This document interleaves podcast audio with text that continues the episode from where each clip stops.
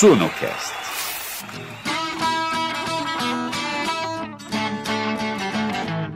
Senhoras e senhores, sejam muito bem-vindos a mais um Sunocast. O nosso convidado de hoje é um dos mais conhecidos empresários da cena noturna de São Paulo. Tem muita gente que chama ele de o rei da noite paulistana. É um pouco cafona esse título, né?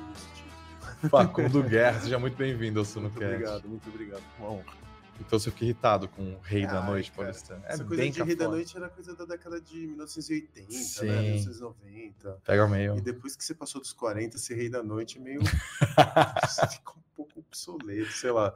Rei de qualquer coisa já, já deveria ter deixado. Isso deveria ter sido deixado no século XX. Rei de qualquer sim, coisa. sim. Eu, eu também acho. E acho Rei da cafona. Noite também tem uma coisa meio mafiosa, né? Quando você vai Sim. ver os filmes, assim, os donos de boate, os donos de bares, são sempre figuras meio sombrias. Qual que é a sua máfia? A minha máfia? É. A máfia cubana comunista. Mas no final das contas é sempre uma coisa meio mafiosa, assim. Vai ver os filmes de Hollywood que falam dessa década de 50, dos donos de cassino, são sempre figuras. Lavagem de É, dinheiro. mister- né? o que, ó, vou te dizer que até hoje acontece muito. Uhum. Mas definitivamente eu não gosto de ser ligado nem com rei nem com noite. Eu prefiro pensar que. ou ter a, a pretensão de que meus lugares vão além da noite, ou de ser rei de alguma coisa. Sim, mas para entender exatamente quem você é, para quem não te conhece, e para quem não está em São Paulo, né? Você é uma figura É, muito paulistana. Eu eu queria que você explicasse um pouco para o público quem você é e por que esse título cafona injusto está so- sobre você aqui em São Paulo. Ah, eu, para encurtar muito, eu sou um argentino que eu nunca quis empreender na minha vida. né? Eu vim para o Brasil quando eu tinha uns 5 anos de idade. Cheguei aqui na, na década, no final da década de 70, começo dos anos 80. E sou filho e neto, filho, neto e bisneto de, de uma família de comunistas. Então, meu avô, meu bisavô, meu pai eram todos Caramba. militantes. Sério? Sim. A gente ter que falar sobre isso. É, Mas daqui- não, minha irmã, meu irmão chegaram a estudar em Cuba. Uhum. assim, uma então, quando você falou ligação- que sua máfia era, era cubana, e comunista, comunista era, era é- de fato, não de era fato, não estou- piada. Né, E eu nasci em Córdoba, né? Uma cidade chamada Córdoba, a segunda maior Sim. cidade da Argentina, por causa do Ernesto Guevara, que é, foi muito amigo do meu avô, José da Silva Guerra. Incrível um empreendedor que sai de uma família comunista. Pô, mas é que é que tá. É, sim, mas ao mesmo tempo eu sou muito politizado. Eu estudei, né? Depois, assim, para contar um pouco da trajetória, eu venho, minha família era uma família de classe média baixa. Então, meu avô, por parte de mãe, era vendedor ambulante, vendia bala de coco aqui em São Paulo. Minha mãe sempre foi, trabalhou de secretária e com isso a gente conseguiu ter acesso à bolsa. Então, eu tive acesso, a, eu sempre estudei com bolsa de estudos. Uhum. tá? Estudei nos melhores colégios de São Paulo, mas sempre com bolsa de estudos. Até o- o- a graduação na engenharia, mestrado e doutorado, eu sempre fiz com bolsa de estudos. E minha mãe também, em, uma determinado, em um determinado momento da carreira dela, ela ficou sem emprego e foi vender bala, empanada na rua também. Então a gente, eu sempre vim de uma família de comerciantes ou de vendedores ambulantes. E meu pai médico, mas médico assim, como ele não conseguiu se especializar, ele era médico de posto de saúde, médico do trabalho, então sempre foi uma vida bastante apertada. Não vou dizer que eu era pobre, porque que pobre aí no Brasil tem uma outra realidade, né? Mas era uma família de classe média baixa. Uhum. Então, sempre fazendo escolha, nunca, sei lá, nunca viajei para gringa com os meus pais, nunca viajava. Quando as poucas vezes que eu fui para o exterior, fui para Argentina para visitar minha família, a gente ia de carro, então eram três, quatro dias de viagem entre São Paulo e, e Córdoba para a gente viajar, para a gente visitar meus parentes. Aí eu fui, eh, queria ser arquiteto, meu pai falou, olha, arquiteto você vai morrer de fome, vai ser engenheiro. Aí eu fiz engenharia, fiz engenharia na Mauá, comecei a trabalhar nas maiores, multi, em grandes multinacionais assim. Fui trainee na American Express, para o desgosto do meu pai, mas trabalhei na Tetra Pak, trabalhei em grandes multinacionais, passei no processo seletivo também de, de outras multinacionais de trainee, que era uma coisa muito difícil de passar na época, né? Hoje imagino ainda seja. E aí eh, me formei em engenharia de alimentos, morei fora, fui expatriado por, também por conta desses programas de trainee. E aí, um belo dia, eu comecei a trabalhar na América Online, que era o maior grupo de mídia no, na virada dos anos 2000, Sim, né? Eu lembro que eu- eles mandavam aqueles CDzinhos, CDs ROM, né? Pra gente, Famigerado pra gente instalar o discador. Para quem é jovem e está nos assistindo aqui agora, existia isso. Existia, é, é, inclusive, eu falo banda larga, mas as pessoas nem sabem o que é banda Não. larga, porque eles acham que a internet é essa coisa meio etérea que só existe e fomenta o nosso celular. Mas não, tinha um discador, tinha pulso, tinha É. ocupar a linha telefônica. Tinha uma pegadinha que você colocava o CD-ROM com o discador e ele reconfigurava seu computador inteiro. Sério? Isso- Era. Eu devo ter feito isso, eu só não lembro. Nossa, era tipo uma pegadinha a internet naqueles anos. E aí eu comecei Ainda a me... é, né? É, ainda, e aí eu comecei a me interessar muito. O meu primeiro contato com a internet foi na década de 90, 1994. Eu era muito geek, muito nerd, assim. Sempre fui bastante nerd e geek, Uhum. que as, as duas coisas não são necessariamente Sim. ligadas, né? Então, eu já usava a BBS na universidade, não sei o quê. Então, comecei. E para o engenheiro que se interessava por tecnologia, os meus, meu primeiro contato com computadores foi bem na universidade. Eu me lembro que eu comprei, enchi o saco, consegui trabalhar em loja, comprei meu primeiro computador quando eu tinha, sei lá, Uhum. 17 anos de idade. Mas eu, eu até estava fazendo uma pesquisa, teve um momento de frustração, teve uma demissão que foi. É, e aí eu fui demi... aí eu trabalhei na American point. Online, que era meu que era um conglomerado midiático, comprou Time Warner, não sei o quê. E aí eu fui demitido porque a internet derreteu no começo dos anos 2000, né? A gente teve um primeiro um um primeiro estouro da bolha, eu acho que o segundo tá vindo a galope. Mas a gente teve um primeiro estouro da bolha e aí eu fui demitido, tinha um salário muito grande, muito alto, quero dizer, e eu não conseguia me reposicionar no mercado, porque eu não era bem jornalista, eu tinha me formado em jornalismo na PUC, depois do, da, da, da graduação em engenharia. engenharia de alimentos, eu fui fazer jornalismo internacional na PUC. Mas já, já eu trabalhava, no- eu era gerente de novos conteúdos, mas eu trabalhava com os melhores jornalistas do Brasil, que naquele momento estavam trabalhando com, com na internet. Fui fazer jornalismo, porque como eu estava fazendo novos negócios para conteúdo, se eu não fizesse jornalismo, estava sentado na redação com os melhores jornalistas. Se eu não fizesse jornalismo, os caras não me respeitariam. Uhum. Aí que eu também vou me interessar por jornalismo, e do jornalismo já entro no mestrado e no doutorado em ciência política, já começo a fazer tudo. Aí É, é isso que vocês É querem? uma doideira, porque disso para você virar dono de boate É, mas aí eu fui é um forçar. caminho, né? É, eu não era empreendedor. Naquela época nem falava-se de empreender. Aquilo era ter o seu próprio negócio. E quando eu vou falar pro meu, quando eu falo para minha família que o desesperado já tinha já tinha aberto o meu primeiro negócio que tinha entrado na verdade no negócio da minha amiga de infância na época, Teodora, e não tinha funcionado. Dois anos depois eu saio. Era o que? Era um bar? era não uma marca de roupas, moda. Tá. Mas moda e noite eram muito contíguas, né? As duas se contaminavam muito no começo dos anos 2000. Ah, noite era moda e moda também conversava muito com noite. Era cultura, né? Porque estava tendo naquele momento um momento de transformação cultural muito forte. Era a internet já virando eh, algo massivo, popular. Os grandes, essa, essa mont... era muito doido, porque era como se você tivesse. É mais ou menos como você vê hoje as notícias de Marte que você está conquistando o mundo novo, as Uhum. narrativas são dos pioneiros e das conquistas, dos homens indo até o Velho Oeste e encontrando as pepitas e falando o mundo vai tra- ser transformado, ou como a gente vê com Web3 agora, é uma mistura de, de Marte com Web3, metaverso, Sim. todas essas narrativas que a gente está vendo hoje, que contaminam muito o imaginário popular, a gente ainda, hoje a gente já tem uma, uma, um parâmetro de narrativa, porque internet já existe, todo mundo conhece. Uhum. Então, o metaverso talvez seja uma aceleração do que a gente tem hoje, né? Você tá- faz isso Mas dá para ter alguma noção, né? Você tem uma Uma noção. linguagem comum ali. É, exatamente, porque você já viveu, você já vive isso. Todo mundo já viu o que é uma realidade virtual. Tô falando de a classe média alta, né? Que tem Uhum. acesso a bens de consumo. É, mas quando você falava de internet no começo dos anos 2000, era alguma coisa. What the fuck? O que, que é isso? Do que, que vocês estão falando? Eu não entendo. Uhum. Então, era muito legal trabalhar com isso naquele momento. E tinha uma, uma transformação cultural muito grande. A música estava mudando muito rapidamente.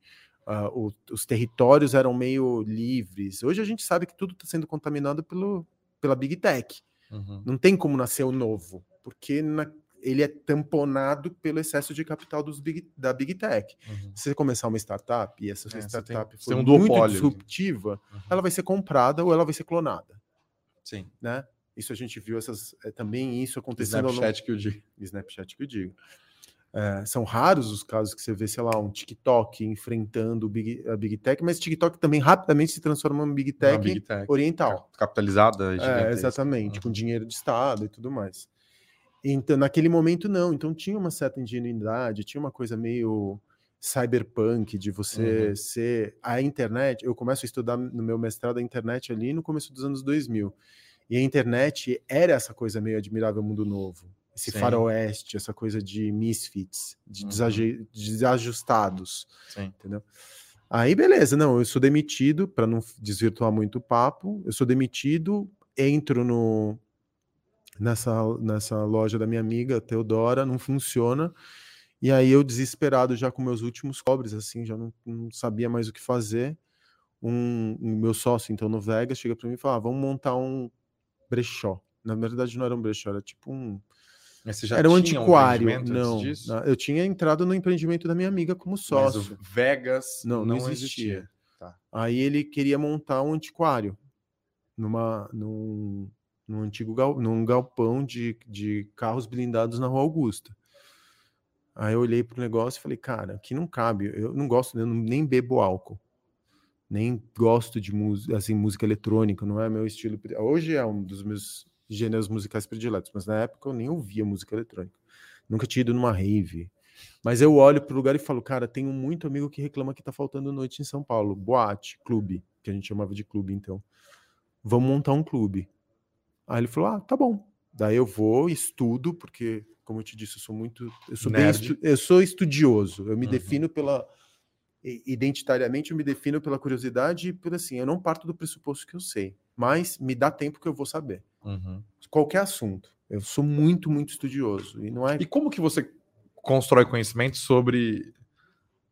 É, é, porque não é uma coisa que está no livro exatamente, né? Abrir um, Não é uma um balada livro. em São Paulo. Como que você consegue adquirir conhecimento para fazer o seu planejamento porque- dar certo? porque tudo, tudo é horizontal, tudo vem, as minhas inspirações vêm dos livros, dos podcasts, das newsletters, Sim. das obras de Mas arte, naquela do época você teatro. trocava ideia com as pessoas, com seus amigos? Eu sempre gostei muito de arte, não é que eu, eu, me- eu estudei, né? E a política sempre, o fato de eu ter feito mestrado e doutorado em política, as conversas que a gente tinha nesse âmbito acadêmico eram muito enriquecedoras. Eu sabia quais eram as peças mais legais que estavam acontecendo em São Paulo, Uhum.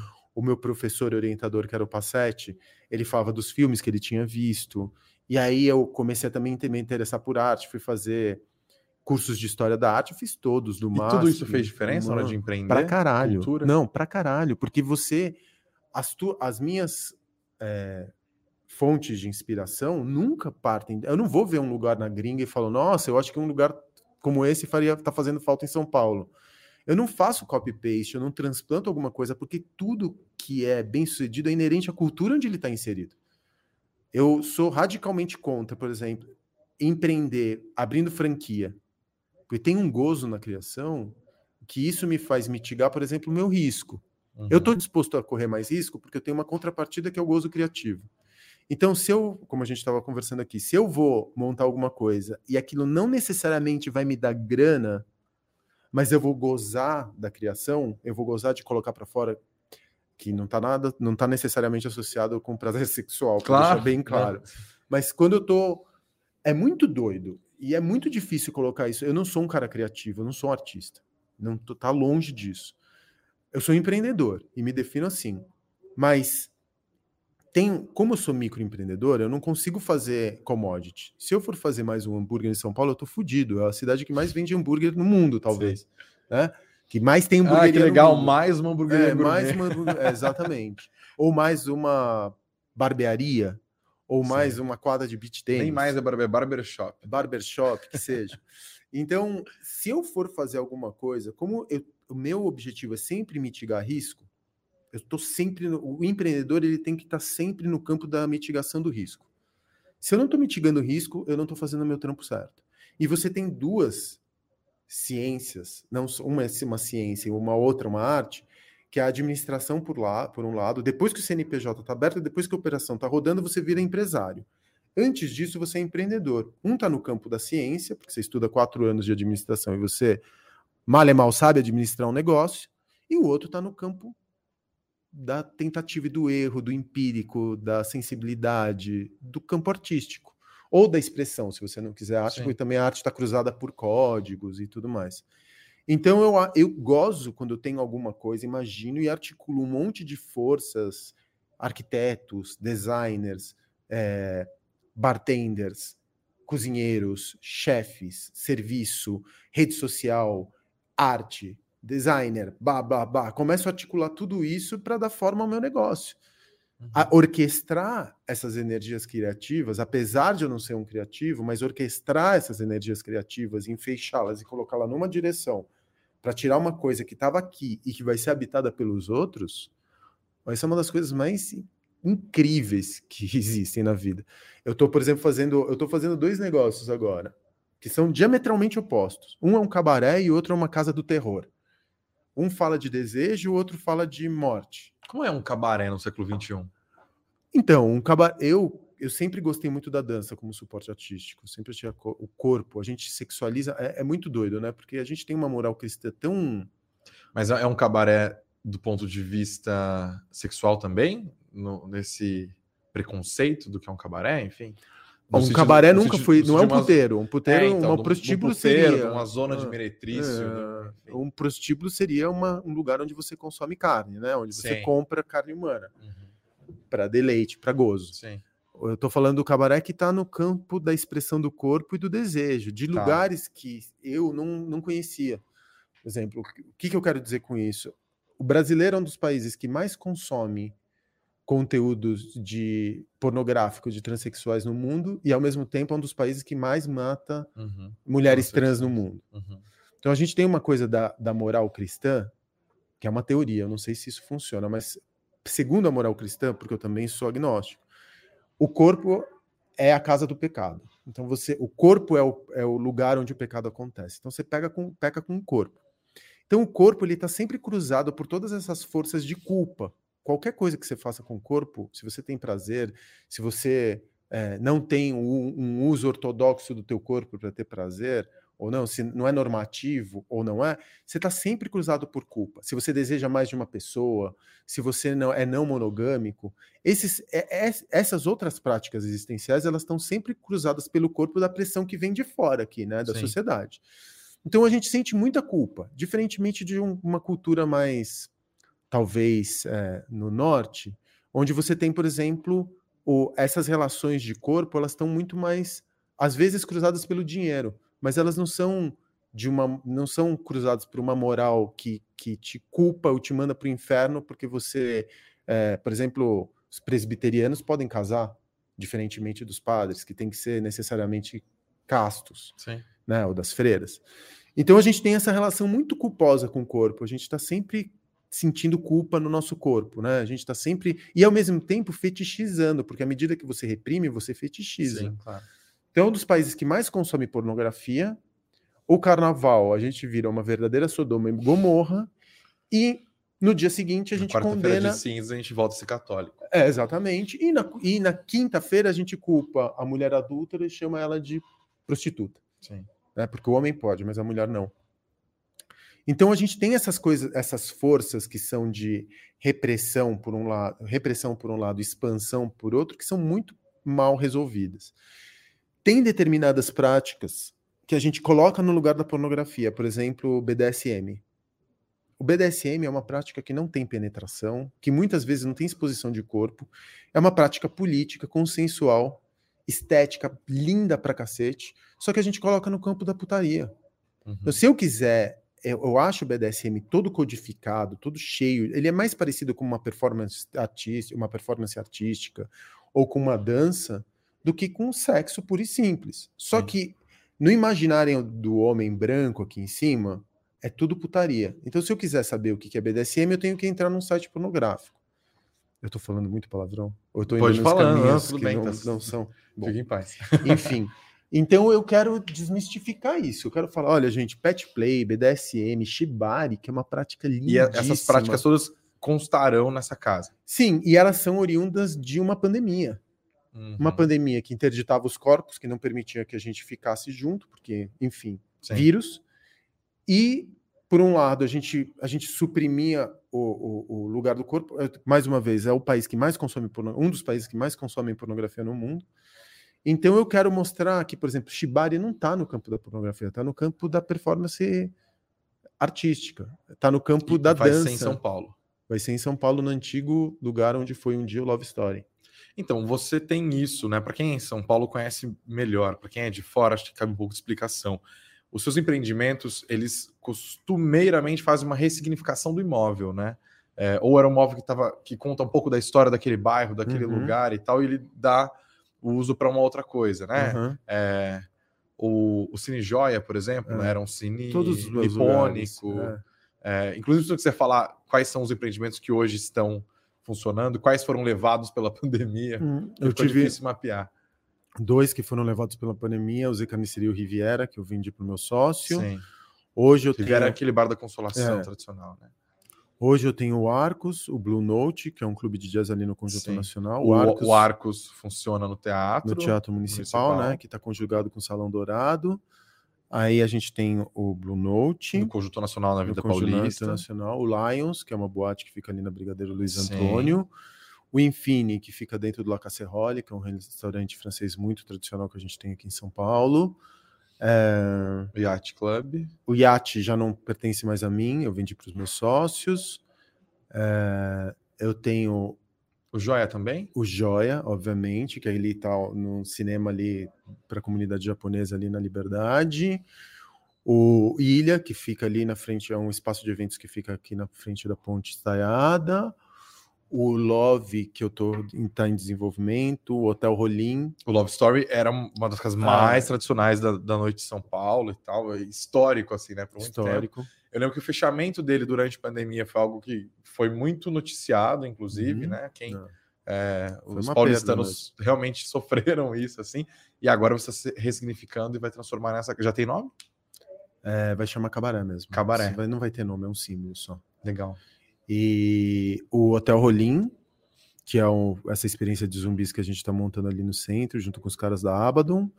E a gente está fazendo. E o altar, né? Que é uma. Sim, uma... queria que você falasse um pouco sobre o altar. É, o altar é.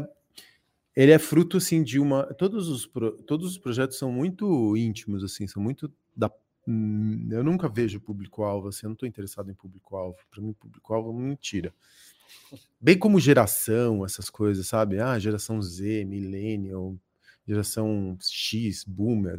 Eu acho isso uma besteira, especialmente em tempos de redes sociais, porque eu tenho comportamentos que são poderiam ser interpretados como de millennials, tenho comportamentos Sim. como de geração Z, geração. Os, consumo, os padrões de consumo não estão atrelados necessariamente à não, idade das pessoas. Tem não. muitos outros recortes que influenciam. É, os recortes são sempre comportamentais. Uhum. Eu acho que nem sócio é, não dá para definir uma pessoa também pela quantidade de dinheiro que ela recebe, porque ela ganha, enfim. Sim. Tem até para você analisar consumo. Obviamente que a partir né, de um recorte sociodemográfico, não vamos falar também das, das pessoas que, que não tem nenhuma grana, porque aí você está no campo da sobrevivência, claro, né? Sim. Mas a partir de um determinado padrão de consumo, vamos dizer B, que é o que interessa, no campo narrativo para as grandes corporações, né, B menos acima, é comportamental, não é, Sim. não é, é amplo demais, etário, né? Uhum. Enfim. E aí eu comecei a montar essas casas que são experiências de hospedagem em lugares apartados na natureza. Elas são autossuficientes, elas são sustentáveis, apesar da palavra ser bastante vazia nos dias de hoje. E aí elas, eu tenho casas flutuantes, estamos montando casa na árvore, casa em trailer, casas que são feitas com tecnologia, muitas vezes CLT, e são autossuficientes, completamente privativas. E assim, dá grana? Dá, dá. a gente está em expansão, né? É, o dar grana é sempre uma. Eu sempre falo, ah, acho que sim. Eu, eu sei que os negócios não, são muito. Não é possível, que você olha suas planilhas. Eu olho os DRS, mas como, as, como eu tô, eu estava até comentando contigo, eu, eu sou autorreplicante, eu não tenho dinheiro externo. Nunca recebi aporte de fundo, nunca recebi aporte de é, sócio investidor. Eu sempre coloco o meu dinheiro dos meus negócios. Mas você nunca buscou, nunca ofereceram? Ofereceram, nunca você busquei, disse não? Nunca ofereceram. Tive uma experiência passada muito ruim, que foi com o Vitor Oliva, que tinha um grupo chamado Holding, que foi horrorosa. A gente se desfez em menos de seis meses. Quer mandar um abraço para ele? Não, obrigado. Quero apenas esquecê-lo. e aí, no final das contas, foi a única experiência que eu tive com sócio investidor que foi muito amarga que nunca mais eu quero replicar na minha vida. Uhum. Então. É... Mas aí, como que é? Você tem uma conta, você guarda dinheiro lá e fala, ah, não, agora eu preciso não, os negócios, um os negócios. Como que é o fluxo dessa, dessa grana? Oh, o fluxo, por exemplo, a gente está montando Love Story. Uhum. Eu não tenho liquidez. Eu estava falando com você que eu não tenho liquidez. É, você disse que você não compra imóveis nunca, por exemplo. Não. Você sempre aluga, cria não. experiência. Exatamente. Eu, pessoa física, tenho um imóvel, que você descobre isso puxando minha capivara. Eu tenho um imóvel que, que é um imóvel de. É um imóvel de, sei lá, 800 mil reais que fica ali na rua Bela Cinta. Não vou dizer que não é um imóvel importante, mas frente a tudo aquilo que eu construí, a minha idade, não é um patrimônio que eu diria é um patrimônio que pode me aposentar agora. Uhum. E liquidez eu tenho liquidez baixíssima, assim. Se eu ficar seis meses sem trampar, seis meses não, três meses sem trampar, fudeu. Especialmente depois da pandemia. Mas é por isso, eu, os meus negócios são muito lucrativos. O Arcos é muito lucrativo, tem um faturamento muito alto. O Altar também é muito lucrativo, mas como minha de, meu, meu desejo por contar essas histórias, muitas vezes suplanta o tempo de maturação que eu preciso para os negócios darem dinheiro, é, tem um descasamento de caixa.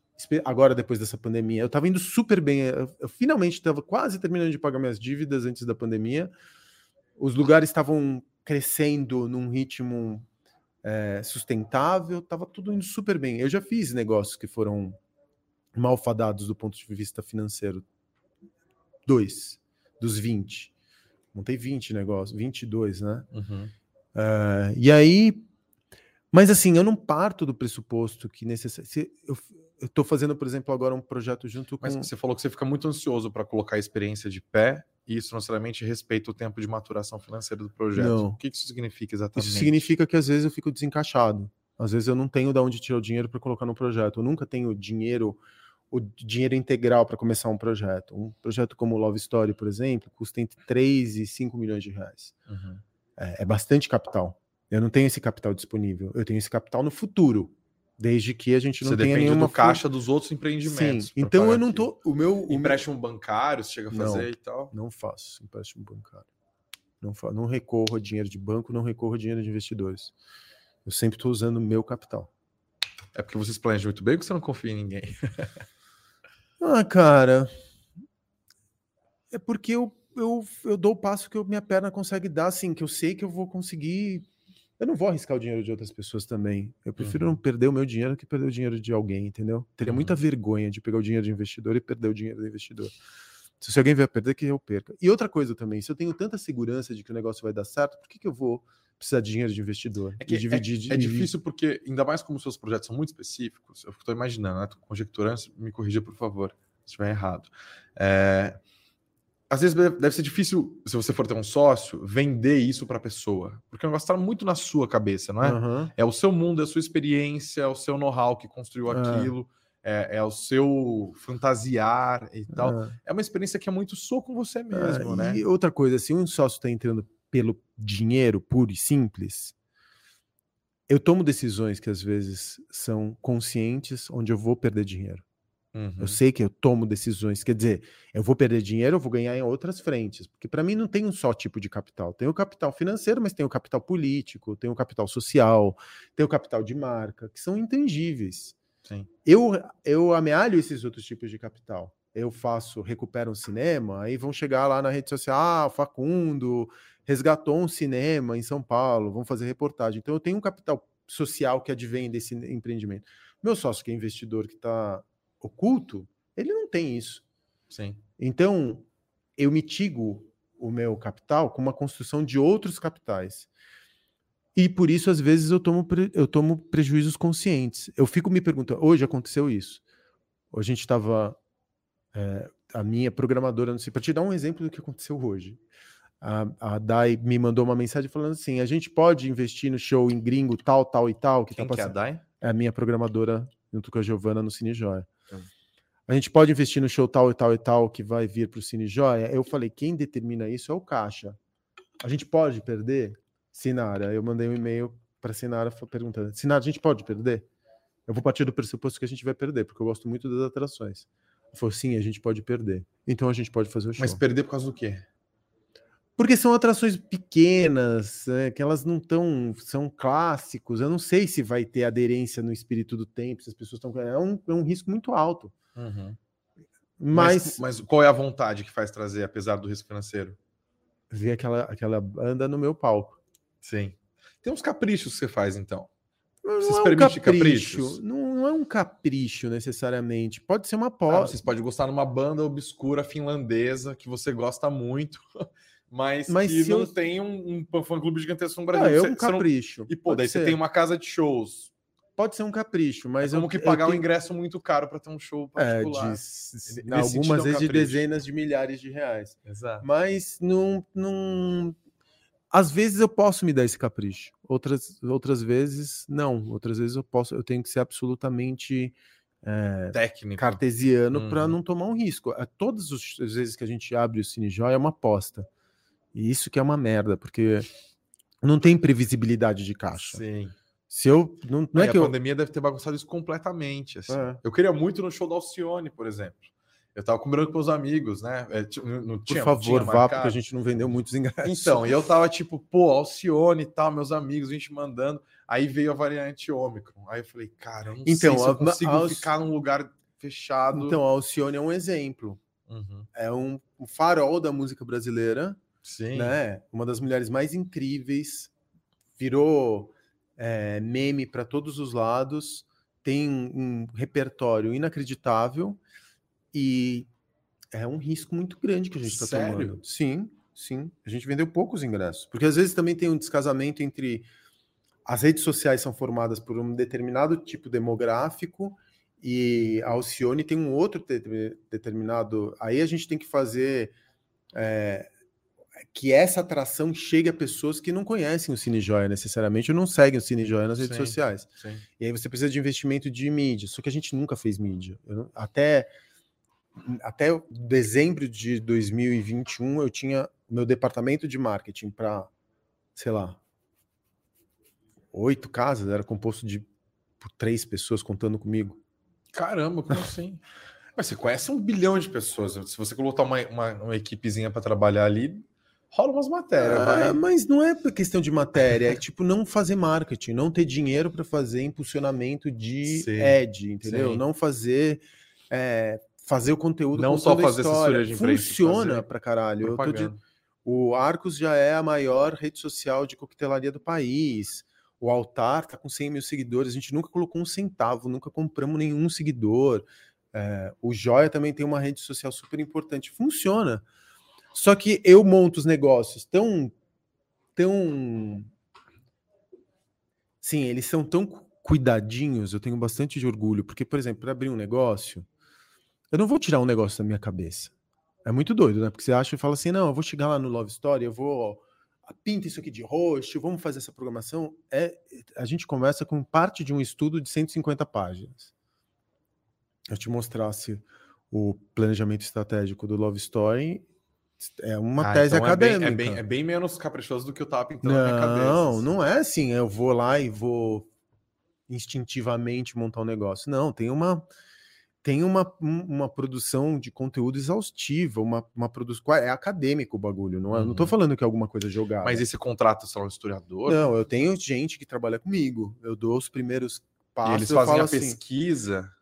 eu sou acadêmico também. Sim. Então eu, eu sei como brifar, como pautar. Porque se eu não tenho um, um documento que é um consenso entre todos, meus sócios, os funcionários, os arquitetos, cada um vai para um lado. Então, antes de eu começar um negócio, eu tenho que falar assim: ó, é isso que a gente vai montar. Eu virtualizo o bagulho. O bagulho é uma realidade virtual no sentido de que, ó, tá tudo aqui. Cardápio vai ser esse, esse cardápio Caramba, tem ser um ajustes. É muito, é muito, porque são a gente são dezenas de pessoas, né, que trabalham num projeto. Sim. Então, mas o bagulho antes de eu pegar a chave, eu preciso de uns três ou quatro meses. O, o Love Story, na verdade, ele está sendo ele tá sendo imaginado na minha cabeça há mais de três ou quatro anos. É que o projeto já estava na minha cabeça, ele, ele, já tinha seus fundamentos, só que eu não tinha conseguido aterrizar dentro de um lugar. Uhum. Quando ele aterriza e o espírito do tempo tá, permite isso, a gente estava querendo fazer um clube de sócios antes de existir NFT, antes de existir crowd, uh, crowdfunding, uh, ou crowdsourcing, no caso, há quatro anos. Então, agora que existe tecnologia de blockchain, é, criptoativo, NFT, a gente consegue levar a experiência de membership para um outro lugar. O Love Story, por exemplo, é um projeto que tem 200 sócios. Ah, então ele tem um modelo de negócio diferente. Completamente diferente. Ele é feito a partir de uma comunidade. Então é... Você é um tipo um sócio majoritário? Eu sou sócio assim, majoritário. E aí você vendeu 200... Eu vou vender 200 cotas que vão representar 20% do negócio e cada, cada cota tem, é um criptoativo, né? Então tá ligado nesse, a um NFT, só para você Caramba, ter um, é um, uma dimensão, uhum. né? Pra, pra, pra inclusive para você poder vender esse criptoativo. Sim, porque quiser. é de fato uma propriedade, né? E esse criptoativo, eu não acredito em ape, não sei o quê. Eu não vou. Não vou. O, o criptoativo per se, como um GIF, para mim, é um, isso é tipo. Isso que, que esquema de Ponzi. Agora, se eu, se eu lastreio esse criptoativo. Não, você não acredita sei lá, no Bitcoin, você acredita no blockchain, não, não. na tecnologia é, que sustenta. Não, Bitcoin não é uma questão de acreditar ou não, é uma questão... Não, acreditar no sentido de levar a fé, tecnologia... Não, eu não compraria, eu não compraria um NFT. Uhum. Simplesmente para ter um arquivo digital exclusivo. que pode ser original, mas é exclusivo. Eu não compraria um NFT porque eu ainda não tenho... A gente não compra... É, o NFT é uma... Eu acredito que é um grande esquema de Ponzi. Eu não acredito no NFT. De verdade, eu acho que é uma grande besteira. Mas se eu lastreio esse NFT que está usando uma tecnologia que essa sim é disruptiva, que é blockchain, né? Uhum. Se você lastreia isso com uma série de é, densidades de experiência, então o cara que tem o um NFT ele pode buscar uma sala para fazer o aniversário dele uma vez por ano. Todo mundo vai fazer aniversário, se pergunta onde que eu vou fazer meu aniversário. Uhum. É, você vai ter desconto na, na, no teu consumo. Você vai ter preferência para buscar mesa. Você vai destravar uma experiência digital porque a gente vai começar a transmitir todos os shows. E eu lastreio isso a 0,1% do faturamento do lugar. E você pode recuperar o teu investimento. Uhum. Aí sim eu estou dando um peso para essa. Pra esse... Você que desenhou essa solução é, toda? A gente está em processo de desenho, né? Já gente... tem o preço desse. Não, mas a gente não pode fazer que não pode custar mais de 10 mil reais em 12 vezes porque senão você não pode entrar. Uhum. Qual que é essa? Caramba, contaram meu salário para Não, senão pessoas que são de classe média não podem entrar. Sim. O que eu quero dizer é que eu, você, porque eu também não ganho muito mais do que você. Então, pode ter absoluta certeza que eu não ganho muito mais do que você. É. A gente não tá muito diferente, a gente não tá em categorias sociais diferentes. Uhum. A gente tem idades diferentes, mas eu não tenho um salário muito diferente do teu. Eu tenho um, um, um nível de consumo bem reduzido. Eu não, eu não gosto comprando coisa. Se você me jogar hoje, te juro, cara, se você falar para mim, olha, toma aí um milhão. Dizer, um, milhão nem é mais um milhão, né? Mas que era um milhão em 2018. Mas não é vamos é dizer que você me dá um milhão de reais e você fala assim, ó, tem uma semana para gastar. Eu não vou conseguir. Mas você. É, quantos anos você tem? 48. 48. Você tem uma filhinha de 9. Uhum. É, você pensa em aposentadoria, você falou que você não pode ficar três meses sem trabalhar, por exemplo. Você não guarda dinheiro, você não investe em um lugar. Como você pensa no futuro, você vai trabalhar? Se não, tiver um derrame aqui agora, já era. Aí é a vida, velho. Aí é a vida, Aí sério? É, a vida, é muito empreendimento. É muita vida louca, né? Tem uma coisa que é isso. Será que você vai 50, você não vai começar?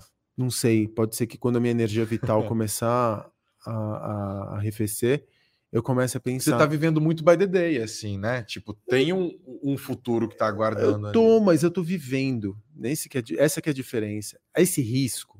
Você se acha hedonista? No sentido de que eu busco prazer acima de qualquer coisa? Não. Eu sou muito do trabalho. Não, uhum. não tenho meu pra... Eu tenho prazer lendo. Eu nunca coloco prazer antes do desejo. Uhum. Eu sou muito desejante. Eu acho que o desejo é transformador, assim, o desejo de ver o mundo mais refinado ou mais esteticamente interessante. Acho que a arte ela mitiga um pouco do nosso das dores do dia a dia. É, eu, eu, eu gozo muito pela arte, dos, pela maneira, pelas outras. Acho que a arte é super importante, porque a arte nos coloca em contato com outros mundos, né? E com, graças à arte a gente consegue desenvolver a empatia. E graças à empatia a gente consegue se tolerar em sociedade. E graças a essa tolerância a gente não fala bosta, como o Monark falou anteontem. então tem essa coisa de você. A arte nos, fa nos faz. Toda pessoa que é intolerante, a intolerância ela está ligada a uma certa falta de. a uma certa limitação de visão de mundo. Porque a pessoa não consegue entender que existem outros mundos. Não existe o mundo, Sim. existe Ela está autocentrada, um né? É, o mundo existe é real um e o resto... É. E essa é a minha maneira correta de viver. Então, toda pessoa que é que, que tem essa visão intolerante com relação à vida são duas características. Ela é limitada intelectualmente, apesar que ela pode ser muito ou limitada intelectualmente não, mas ela pode ser preguiçosa intelectualmente. Ela não gosta de procurar outras visões de mundo, né? Ela se aprofunda muito numa única visão, ela é muito dura, cristalizada Sim. nas suas visões de mundo, e ela tem uma certa, um certo orgulho disso, ela é arrogante. Ela acha que essa profundidade se, se torna a identidade dela, é, né? E é. nada mais interessa e então, tudo você, mais pode ser destruído. Então você pode falar, ah, não, até citando esse caso recente, ah, não, porque eu sou um babaca mesmo. Não, porque eu sou um babaca. Sim, isso aqui é um babaca que você ouvido e, e, e, você influencia mais 3 milhões de babacas. Sim. Então você tem uma puta de uma responsabilidade. Só um disclaimer para quem nos ouve aqui. Eu não sei em que dia esse vídeo está sendo publicado. É, é verdade. Aí mas, é, é bom. Mas o, o, exemplo é bom, né? A gente está gravando numa quarta-feira, no dia seguinte, a polêmica do. Polêmica não, né? A repercussão, aquela.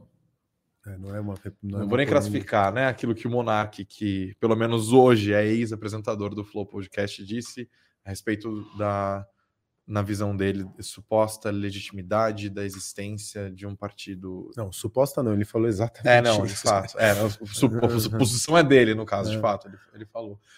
É interessante falar com você, Facundo, porque. E ainda mais estando no JK Guatemi, estando aqui hum. onde a gente está, né? Onde a Suno funciona e tal.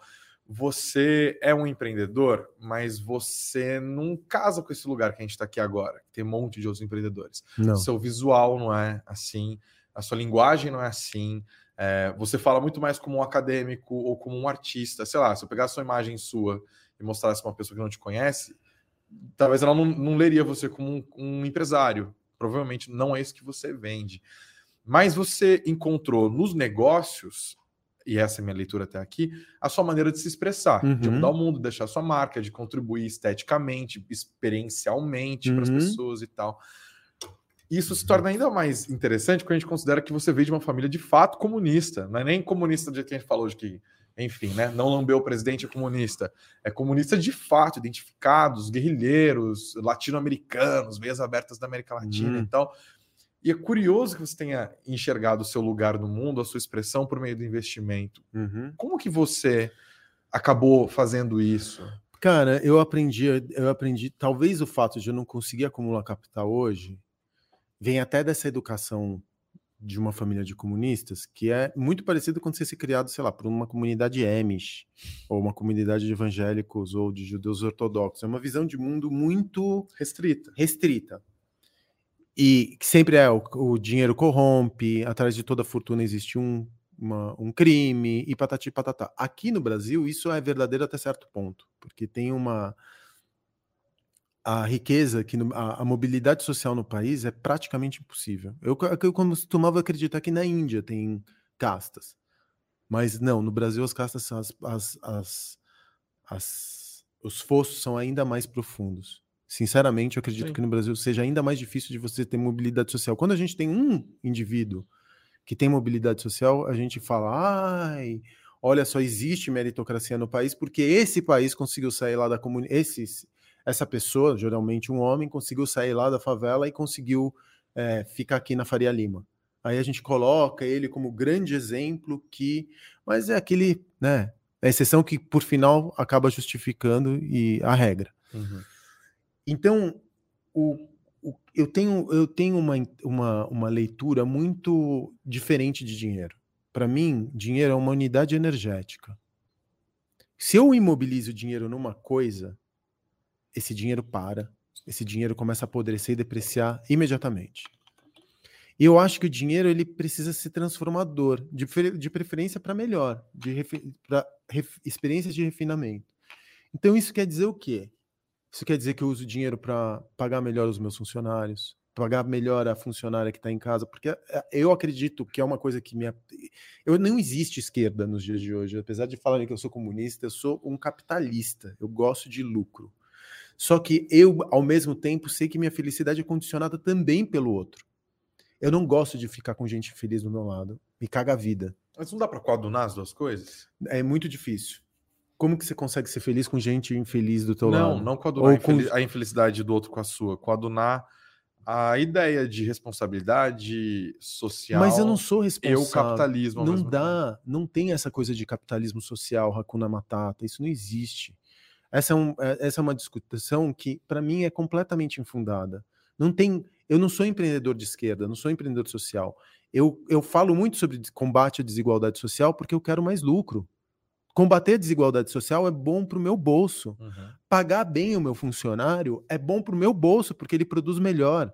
Dividir os lucros com os meus funcionários é bom para o meu bolso. Ter diversidade, seja ela de gênero, racial ou o que quer que seja, de orientações, as mais diversas, é bom para o meu bolso. Porque ambientes diversos, eles são mais lucrativos. Isso tudo é cientificamente comprovado. Tem dezenas, centenas de estudos que falam sobre criatividade que emerge, inovação que emerge de lugares diversificados. Então, nada do que eu estou fazendo é social. É tudo para o meu bolso. É óbvio que eu estou acumulando capital e estou montando outros lugares. É como no esquema de Ponzi, quase, né? Porque eu pego dinheiro de um e coloco... é, Eu encano muito com o Ponzi, que eu estou estudando muito criptomoeda. Ah, Ultimamente, isso está tá na minha cabeça. Tá no seu background é, mental, assim. Eu estou vendo muito filme de YouTube de criptomoeda e estou vendo os esquemas de Ponzi que acontecem, moedas de influenciadores e tudo mais. Vai montar um esquema de Ponzi. É? Não vai montar um esquema Jamais, de Ponzi. Jamais, eu vou montar um esquema de Ponzi. Eu tenho uma reputação. E aí talvez venha Sim. o ego. Uhum porque eu não me ferro por. Eu não coloco minha reputação em jogo por causa do, do, do, do dinheiro. Porque eu, ao longo da minha vida como empreendedor, eu quebrei algumas vezes. Às vezes, como eu te disse, eu cresço rápido demais para o cash flow que eu tenho. Uhum. Mas foi a reputação que me permitiu recomeçar.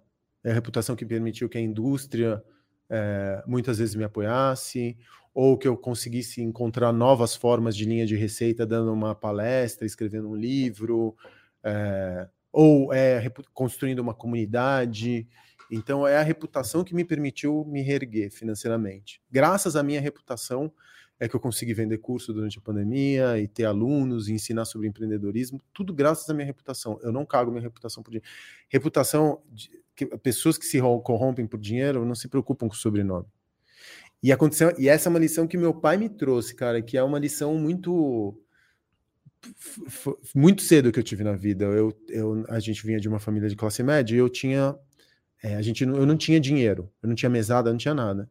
Então, de vez em quando, eu roubava ticket da carteira do meu pai, ticket alimentação, uhum. na época que eram os talões assim, e trocava em cambista no centro por grana. Por grana, por um valor menor, menor do que o valor de face. Aí eu pegava esse dinheiro e ia no supermercado. E eu amava uma bala que nem existe hoje, que era uma bala de maçã verde.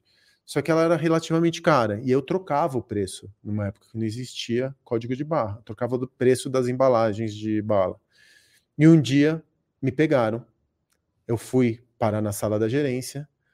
O gerente ligou para o meu pai. Meu pai teve que sair do emprego dele para ir me tirar para pagar a diferença. Aí ele fez isso, eu deveria, sei lá, ter 10, 11 anos, deveria ter no, no supermercado Madrid, ali na Santa Cecília. E aí, meu, meu pai virou para mim, ele, ele, ele, eu pensei que ele ia me bater, sei lá, que ele ia fazer para mim, ele me falou uma coisa que não me rachou no meio, ele falou assim, sabe o que, que me deixa mais triste? Você sujou o meu nome. Esse Facundo Guerra, o Guerra não é teu, o Guerra é emprestado. Você trans, você, você, seu avô foi torturado por esse Guerra, eu comi o pão que o diabo amassou por causa desse guerra, e você vai lá e me vende esse guerra por causa de um real, eu nem sei quanto era, alguns cruzados, balas, né? né? Você me vende por um pacote de bala, você me mela esse guerra? Porra. Agora o meu guerra tá sujo também. Esse nome é emprestado. Valoriza esse nome aí, porque muita gente se ferrou para manter esse nome. Você acha que eu nunca tive vontade de fazer merda também? Você acha que com três filhos aqui Ele era médico auditor também, depois ele foi ser médico auditor. Você acha que eu nunca recebi também proposta de ganhar dinheiro para fazer besteira? E eu segurei até hoje, porque um dia você vai ter que carregar esse nome. Se eu, carreg... se eu sujar o meu nome, quem, quem se contamina é você. Esse sobrenome é compartilhado, esse sobrenome não é teu. E eu falei, puta merda, é verdade. Então tem certas coisas que eu não me melo por, por dinheiro nenhum. Você pode chegar, cara, com centenas de milhões de reais para eu fazer alguma merda muito grande, nem que eu vá morar na Indonésia. Hoje em dia, além do mais, está tudo grudado no Google. Então, se você fizer alguma bosta com teu nome, Sim. você vai ficar grudado em você para sempre. Jamais, cara. Eu entendi que o dinheiro não te compra, mas você falou uma coisa que me faz perguntar, me veio, me trouxe a dúvida de se você de alguma maneira, mesmo vivendo como você vive, fazendo o que você faz, você criou algum tipo de rejeição ao dinheiro. Não, eu adoro dinheiro, é. eu só não sei o que fazer com ele. Mas um dia, talvez, se eu tiver muito, talvez eu jogue do alto de uma paulista. Eu dissipo bastante dinheiro. Assina a Suno, cara, aprende a investir. É verdade, pode ser. Vou chamar Mas eu, o Thiago Reis conversar com você. Eu dissipo bastante dinheiro. Eu dissipo assim. Mas e a história do comunismo ficou onde na sua vida? Cara, comunismo é uma ideologia, se você quiser chamar assim, ou um sistema de trocas que não funciona porque a ideia do comunismo. Primeiro, que a gente nunca teve uma experiência comunista, a gente teve socialismo ditatorial. Né? E todo o socialismo acabou de, derivando para uma ditadura. É... E toda ditadura cria uma casta de privilegiados, a burocracia, no caso né, dos, dos soviéticos, ou até dos cubanos, ou na, dos norte-coreanos. Então sempre vai acabar porque a, a ideia do, do, comunismo, da comuna, era que depois a gente chegasse numa sociedade sem Estado.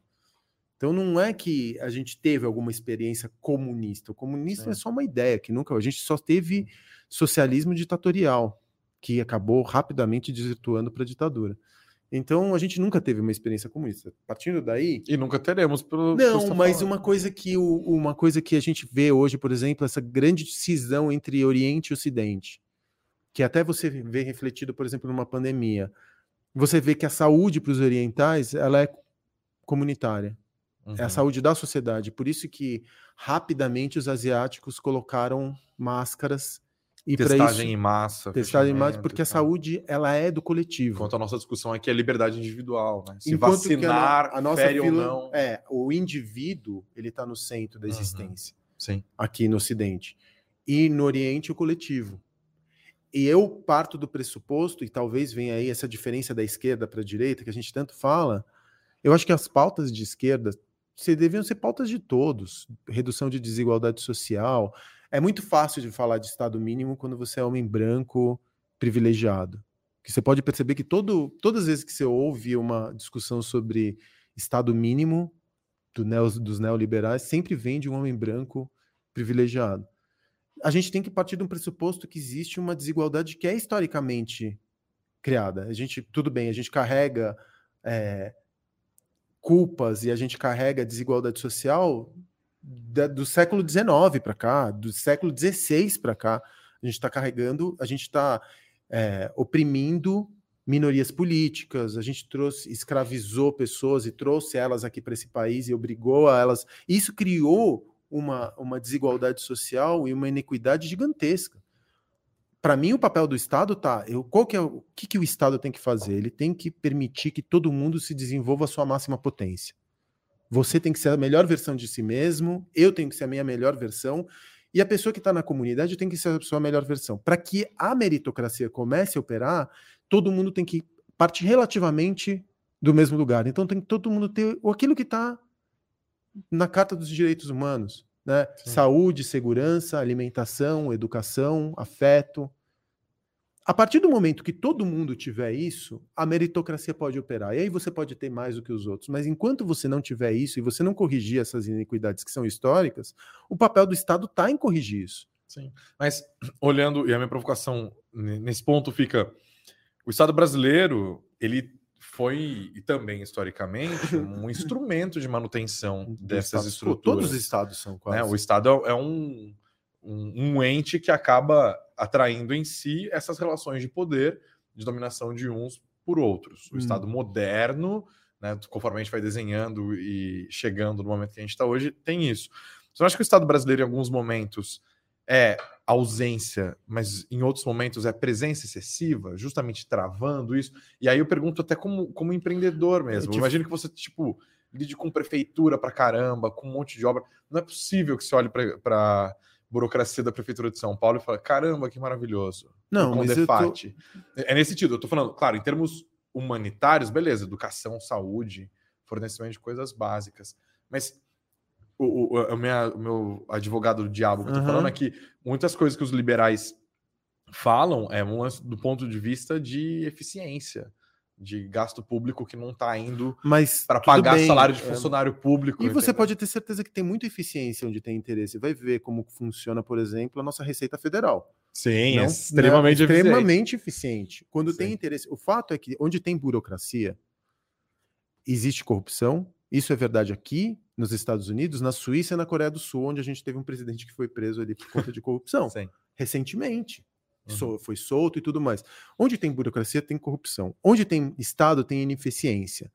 Não é a corporação que vai. Porque eu, eu trabalhei em grandes multinacionais. Não é a, a, a, corporação também não é ineficiente, porque dentro da corporação tem muita corrupção também. Sim. São inúmeros os casos. É que essa, essa corrupção ela acaba contaminando o valor dos papéis e muitas vezes ela é abafada. Quando uma corporação pega um funcionário que é corrupto, expele e faz um write-off. É mais barato do é que. É mais barato do que arcar. Jogar merda no ventilador. Exatamente. Então tem muita corrupção uhum. no mercado corporativo também. E tem muita corrupção na sociedade como um todo. Porque nós somos corruptos. Eu, inclusive. Cada um tem o seu preço. Todo mundo é corrupto. Todo mundo que, se for colocado diante de uma situação onde você vai ter um ganho imediato, vai fazer um cálculo de risco para ver se vale a pena você cometer uma infração vis-à-vis -vis o ganho que você vai ter. Então a gente vive numa sociedade corrupta. O que, tem, o que acontece aqui no Brasil é que essa corrupção é muito barata.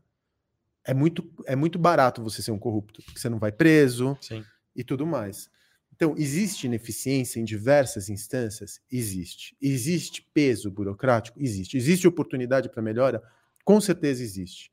Mas antes isso, do que você ter um Estado gerido como uma empresa cujo único fim é o lucro. Ah, sim, não, isso não existe, né? Ah, as pessoas elas, elas discutem tipos puros, e não é assim. No fim das contas, é um, um mercado eficiente com alguma liberdade, com regulamentação em determinados pontos, e é isso sempre é, é, é um debate, e ao mesmo tempo Estado que garante direitos mínimos e tal. É, é, eu, eu também me impressiono como cidadão que a gente discuta algumas coisas absolutamente elementares, assim. Só não faz sentido. Isso não é comunismo, isso não é direita, isso então, não é então, esquerda. mas não... o, só o fato de eu trazer a pauta da. Aí me perguntam. Quanto que ganha um funcionário lá no arco? Você divide seus lucros? Eu falo, não, não divido os lucros, porque primeiro, eu vou repetir, eu sou um capitalista. Segundo, eu estou correndo risco e eu não faço com que o meu funcionário corra o Ele não compartilha o risco contigo. Né? Eu transformo alguns dos meus funcionários que se destacam em sócios, muitos, aliás, se transformaram em sócios empreendedores. Eu falo para todo mundo que começa a trampar comigo: eu não quero que você seja funcionário. Não se comporte como tal. Isso não quer dizer que eu quero que você vista a camisa, mas eu quero que você seja ou meu sócio um dia, ou você vai montar o seu próprio negócio. Estou formando empreendedor. E muitas das pessoas que tramparam comigo se, se tornaram empreendedoras, montaram seus bares, montaram seus negócios e tudo mais. E, cara, eu pago tanto quanto eu posso pagar. Eu, se eu pudesse pagar melhor, eu pagaria ainda melhor. Sabe por quê? Porque não é bondade. Não tem nada a ver com altruísmo. Nada. Absolutamente nada a ver com altruísmo. Mas duvido que não tenha um lado capitalista malvadão lá no fundo. Uma, um, o meu um lado. Processo, um processo trabalhista do funcionário que você Vários. fala, porra, esse cara me ferrou. Porque tem esse problema, né? Se botar você e outros empreendedores, pode ser o cara mais discordante Levanta de você. Levanta a capivara, vai, vai conversar com as pessoas coisa. com que, que. Eu não. Tudo isso que eu tô falando tá gravado, tudo isso que eu Sim. coloco tá em mídia social. Você acha que eu não tenho nenhum tipo de. É... Você acha que meus funcionários não me, não me seguem? Ou não poderiam me bombardear? Ou não poderiam é, fazer uma denúncia anônima? Eu não estou falando disso. Mais uma vez, eu não sou bonzinho. Eu sei que. Óbvio que eu tenho processo trabalhista, caralho. Eu tenho centenas de funcionários. É óbvio que eu tive vários processos trabalhistas ao longo dos anos. A gente precisa questionar se eles são justos ou não. Né, o que, que eles pediram, porque aí você parte do pressuposto que também o funcionário não é um humano, que ele vai buscando estar tá atrás de justiça. Quando a gente sabe que tem muita, muita gente vigarista, empresário Sim. e funcionário. Mas, Isso é no é geral, coisa... a justiça trabalhista sempre decide em prol do cara, do, do funcionário. Que é uma coisa que a gente Sendo precisa... justo ou injusto. Sim, é, e eu, eu não vou questionar esse Sim. ponto. A justiça trabalhista, a justiça trabalhista. Você falou da corrupção, eu queria falar isso também. É... Já rolou isso, tipo, do funcionário da prefeitura pedir um cafezinho, ah, pedir. Óbvio. E como que se lida na hora? Lido com não. É? Óbvio que não. Mas você já se ferrou por causa disso? Cara, rapidamente eu entendi que meu jogo também era um jogo político. Então eu conheço o chefe dele. Hum, Hoje em dia ninguém você chega até com mim. o secretário. Eu posso, eu, às vezes também é, é foda, né? Porque eu tenho que ser mais realista que o rei. Mas eu não, eu não, eu ando muito na linha, cara. Eu tenho muito, tenho muita exposição, né? Aqui, tô falando no centro, na zona oeste. Sim. Tenho muita exposição, não dá para fazer qualquer coisa que não seja nos rigores da lei, com o máximo de óbvio que tem uma ali um delta de erro, né? Óbvio. Também não sou uma grande corporação, mas eu tento fazer as coisas o mais na risca possível, cara. E como que a prefeitura, você lida com a prefeitura? Você, é, porque a prefeitura é uma parte importante do seu, trampo nesse sentido. Se eles quiserem dificultar o seu trabalho, eles conseguem Mas por que, que eles dificultariam? Estou pagando meus impostos, estou sendo reto, Mas isso acontece tô levando fluxo. Também, né? Isso não, e assim, não, não. Acho que a prefeitura não vai atrapalhar. Mas, tipo, mudou o prefeito. Você busca ficar próximo dos secretários das áreas? Tento ficar próximo de ninguém. Tem a minha relação com o secretário de Cultura passado, com o Alexandre Youssef, é porque eu sou amigo dele, sei lá, ah, de é adolescência. Youssef, né? Mas, meu, ele foi, continuou meu amigo, e quando ele foi, tava lá, não tive nenhum tipo de favorecimento, não tive nenhum, não liguei para pedir favor. Eu não preciso pedir favor, cara. Se eu seguir reto, que favor que eu vou precisar pedir? Uhum. Não quero favor também. Sim. Porque isso daí uma hora estoura na tua cara. E eu tenho muita confiança dos projetos que eu tô fazendo. Sim, eu sei, eu vou fazer do jeito reto, certo? Não vou pedir ajuda para ninguém, vou fazer do meu jeito. Se eu se errar, eu vou arcar com as consequências da minha do meu erro estratégico e tá tudo certo. Mas tudo isso, você fala muito sobre futuro. Futuro não existe. Eu não posso partir do pressuposto que eu vou morrer de velhice aos 90 anos de idade. Entendeu? Tem uma coisa da vida louca que é assim, tipo, tudo bem. Tô vivendo um dia após o outro? Tô. Mas que dias, meus amigos, que dias. Eu posso te dizer que eu estou vivendo na minha potência máxima, fazendo tudo que eu quero, sem ter que lamber a bota de ninguém, reto e construindo um legado simbólico para a cidade, que é um efeito colateral para o futuro, olhando para minha filha, hoje eu vou lá num show no Blue Note, vou jantar com a minha filha, a gente vai ver um baita de um show de jazz e eu vou construir uma memória. Minha filha morre de orgulho do que eu faço. Que mais eu quero? Eu tenho muito mais do que muita gente. Se eu é, morresse amanhã, que os orixás me livrem disso. Se eu morresse amanhã, pô, fiz coisa pra caramba. Tá tudo certo, eu não vou contar com o futuro. Eu vou operar o futuro agora. Tá bom, pode ser que daqui a pouquinho eu fale, pô, eu preciso ter uma frente um pouco maior de, de, de caixa por uma imprevisibilidade que possa chegar ali mais à frente. Cara, eu passei por uma pandemia e sobrevivi. Depois disso é só apocalipse. E aí o dinheiro não vai importar. Acho que não tem jeito melhor de terminar isso no cast, né? Facundo Guerra, muito obrigado pela sua presença. Por nada, aqui. obrigado pelo convite e desculpa pelo atraso. Imagina, tamo junto. Vou tentar conseguir o meu VIP aqui pro, pro Noite hoje. Não, paga, porra. Eu acabei de sair de uma pandemia. É, Brasil, rapaz, a gente faz contato para isso. Obrigado, gente. Obrigado pela audiência. Não se esqueçam, por favor, de deixar o like, seja você nos assistindo, barra ouvindo pelo YouTube ou pelas plataformas de podcast. Deixa aqui o seu comentário também, crítica, é, elogio. chama de comunista. Pensa duas vezes antes de mandar crítica, mas se você quiser elogiar, nem pensa muito, já escreve. Tá? Só de escrever comunista no vídeo do YouTube tá ótimo, que gera interação, é só ótimo. mexe o algoritmo. Ajuda o engajamento. É, ajuda no engajamento. É Pode odiar que a gente gosta também. Obrigado, gente. Valeu.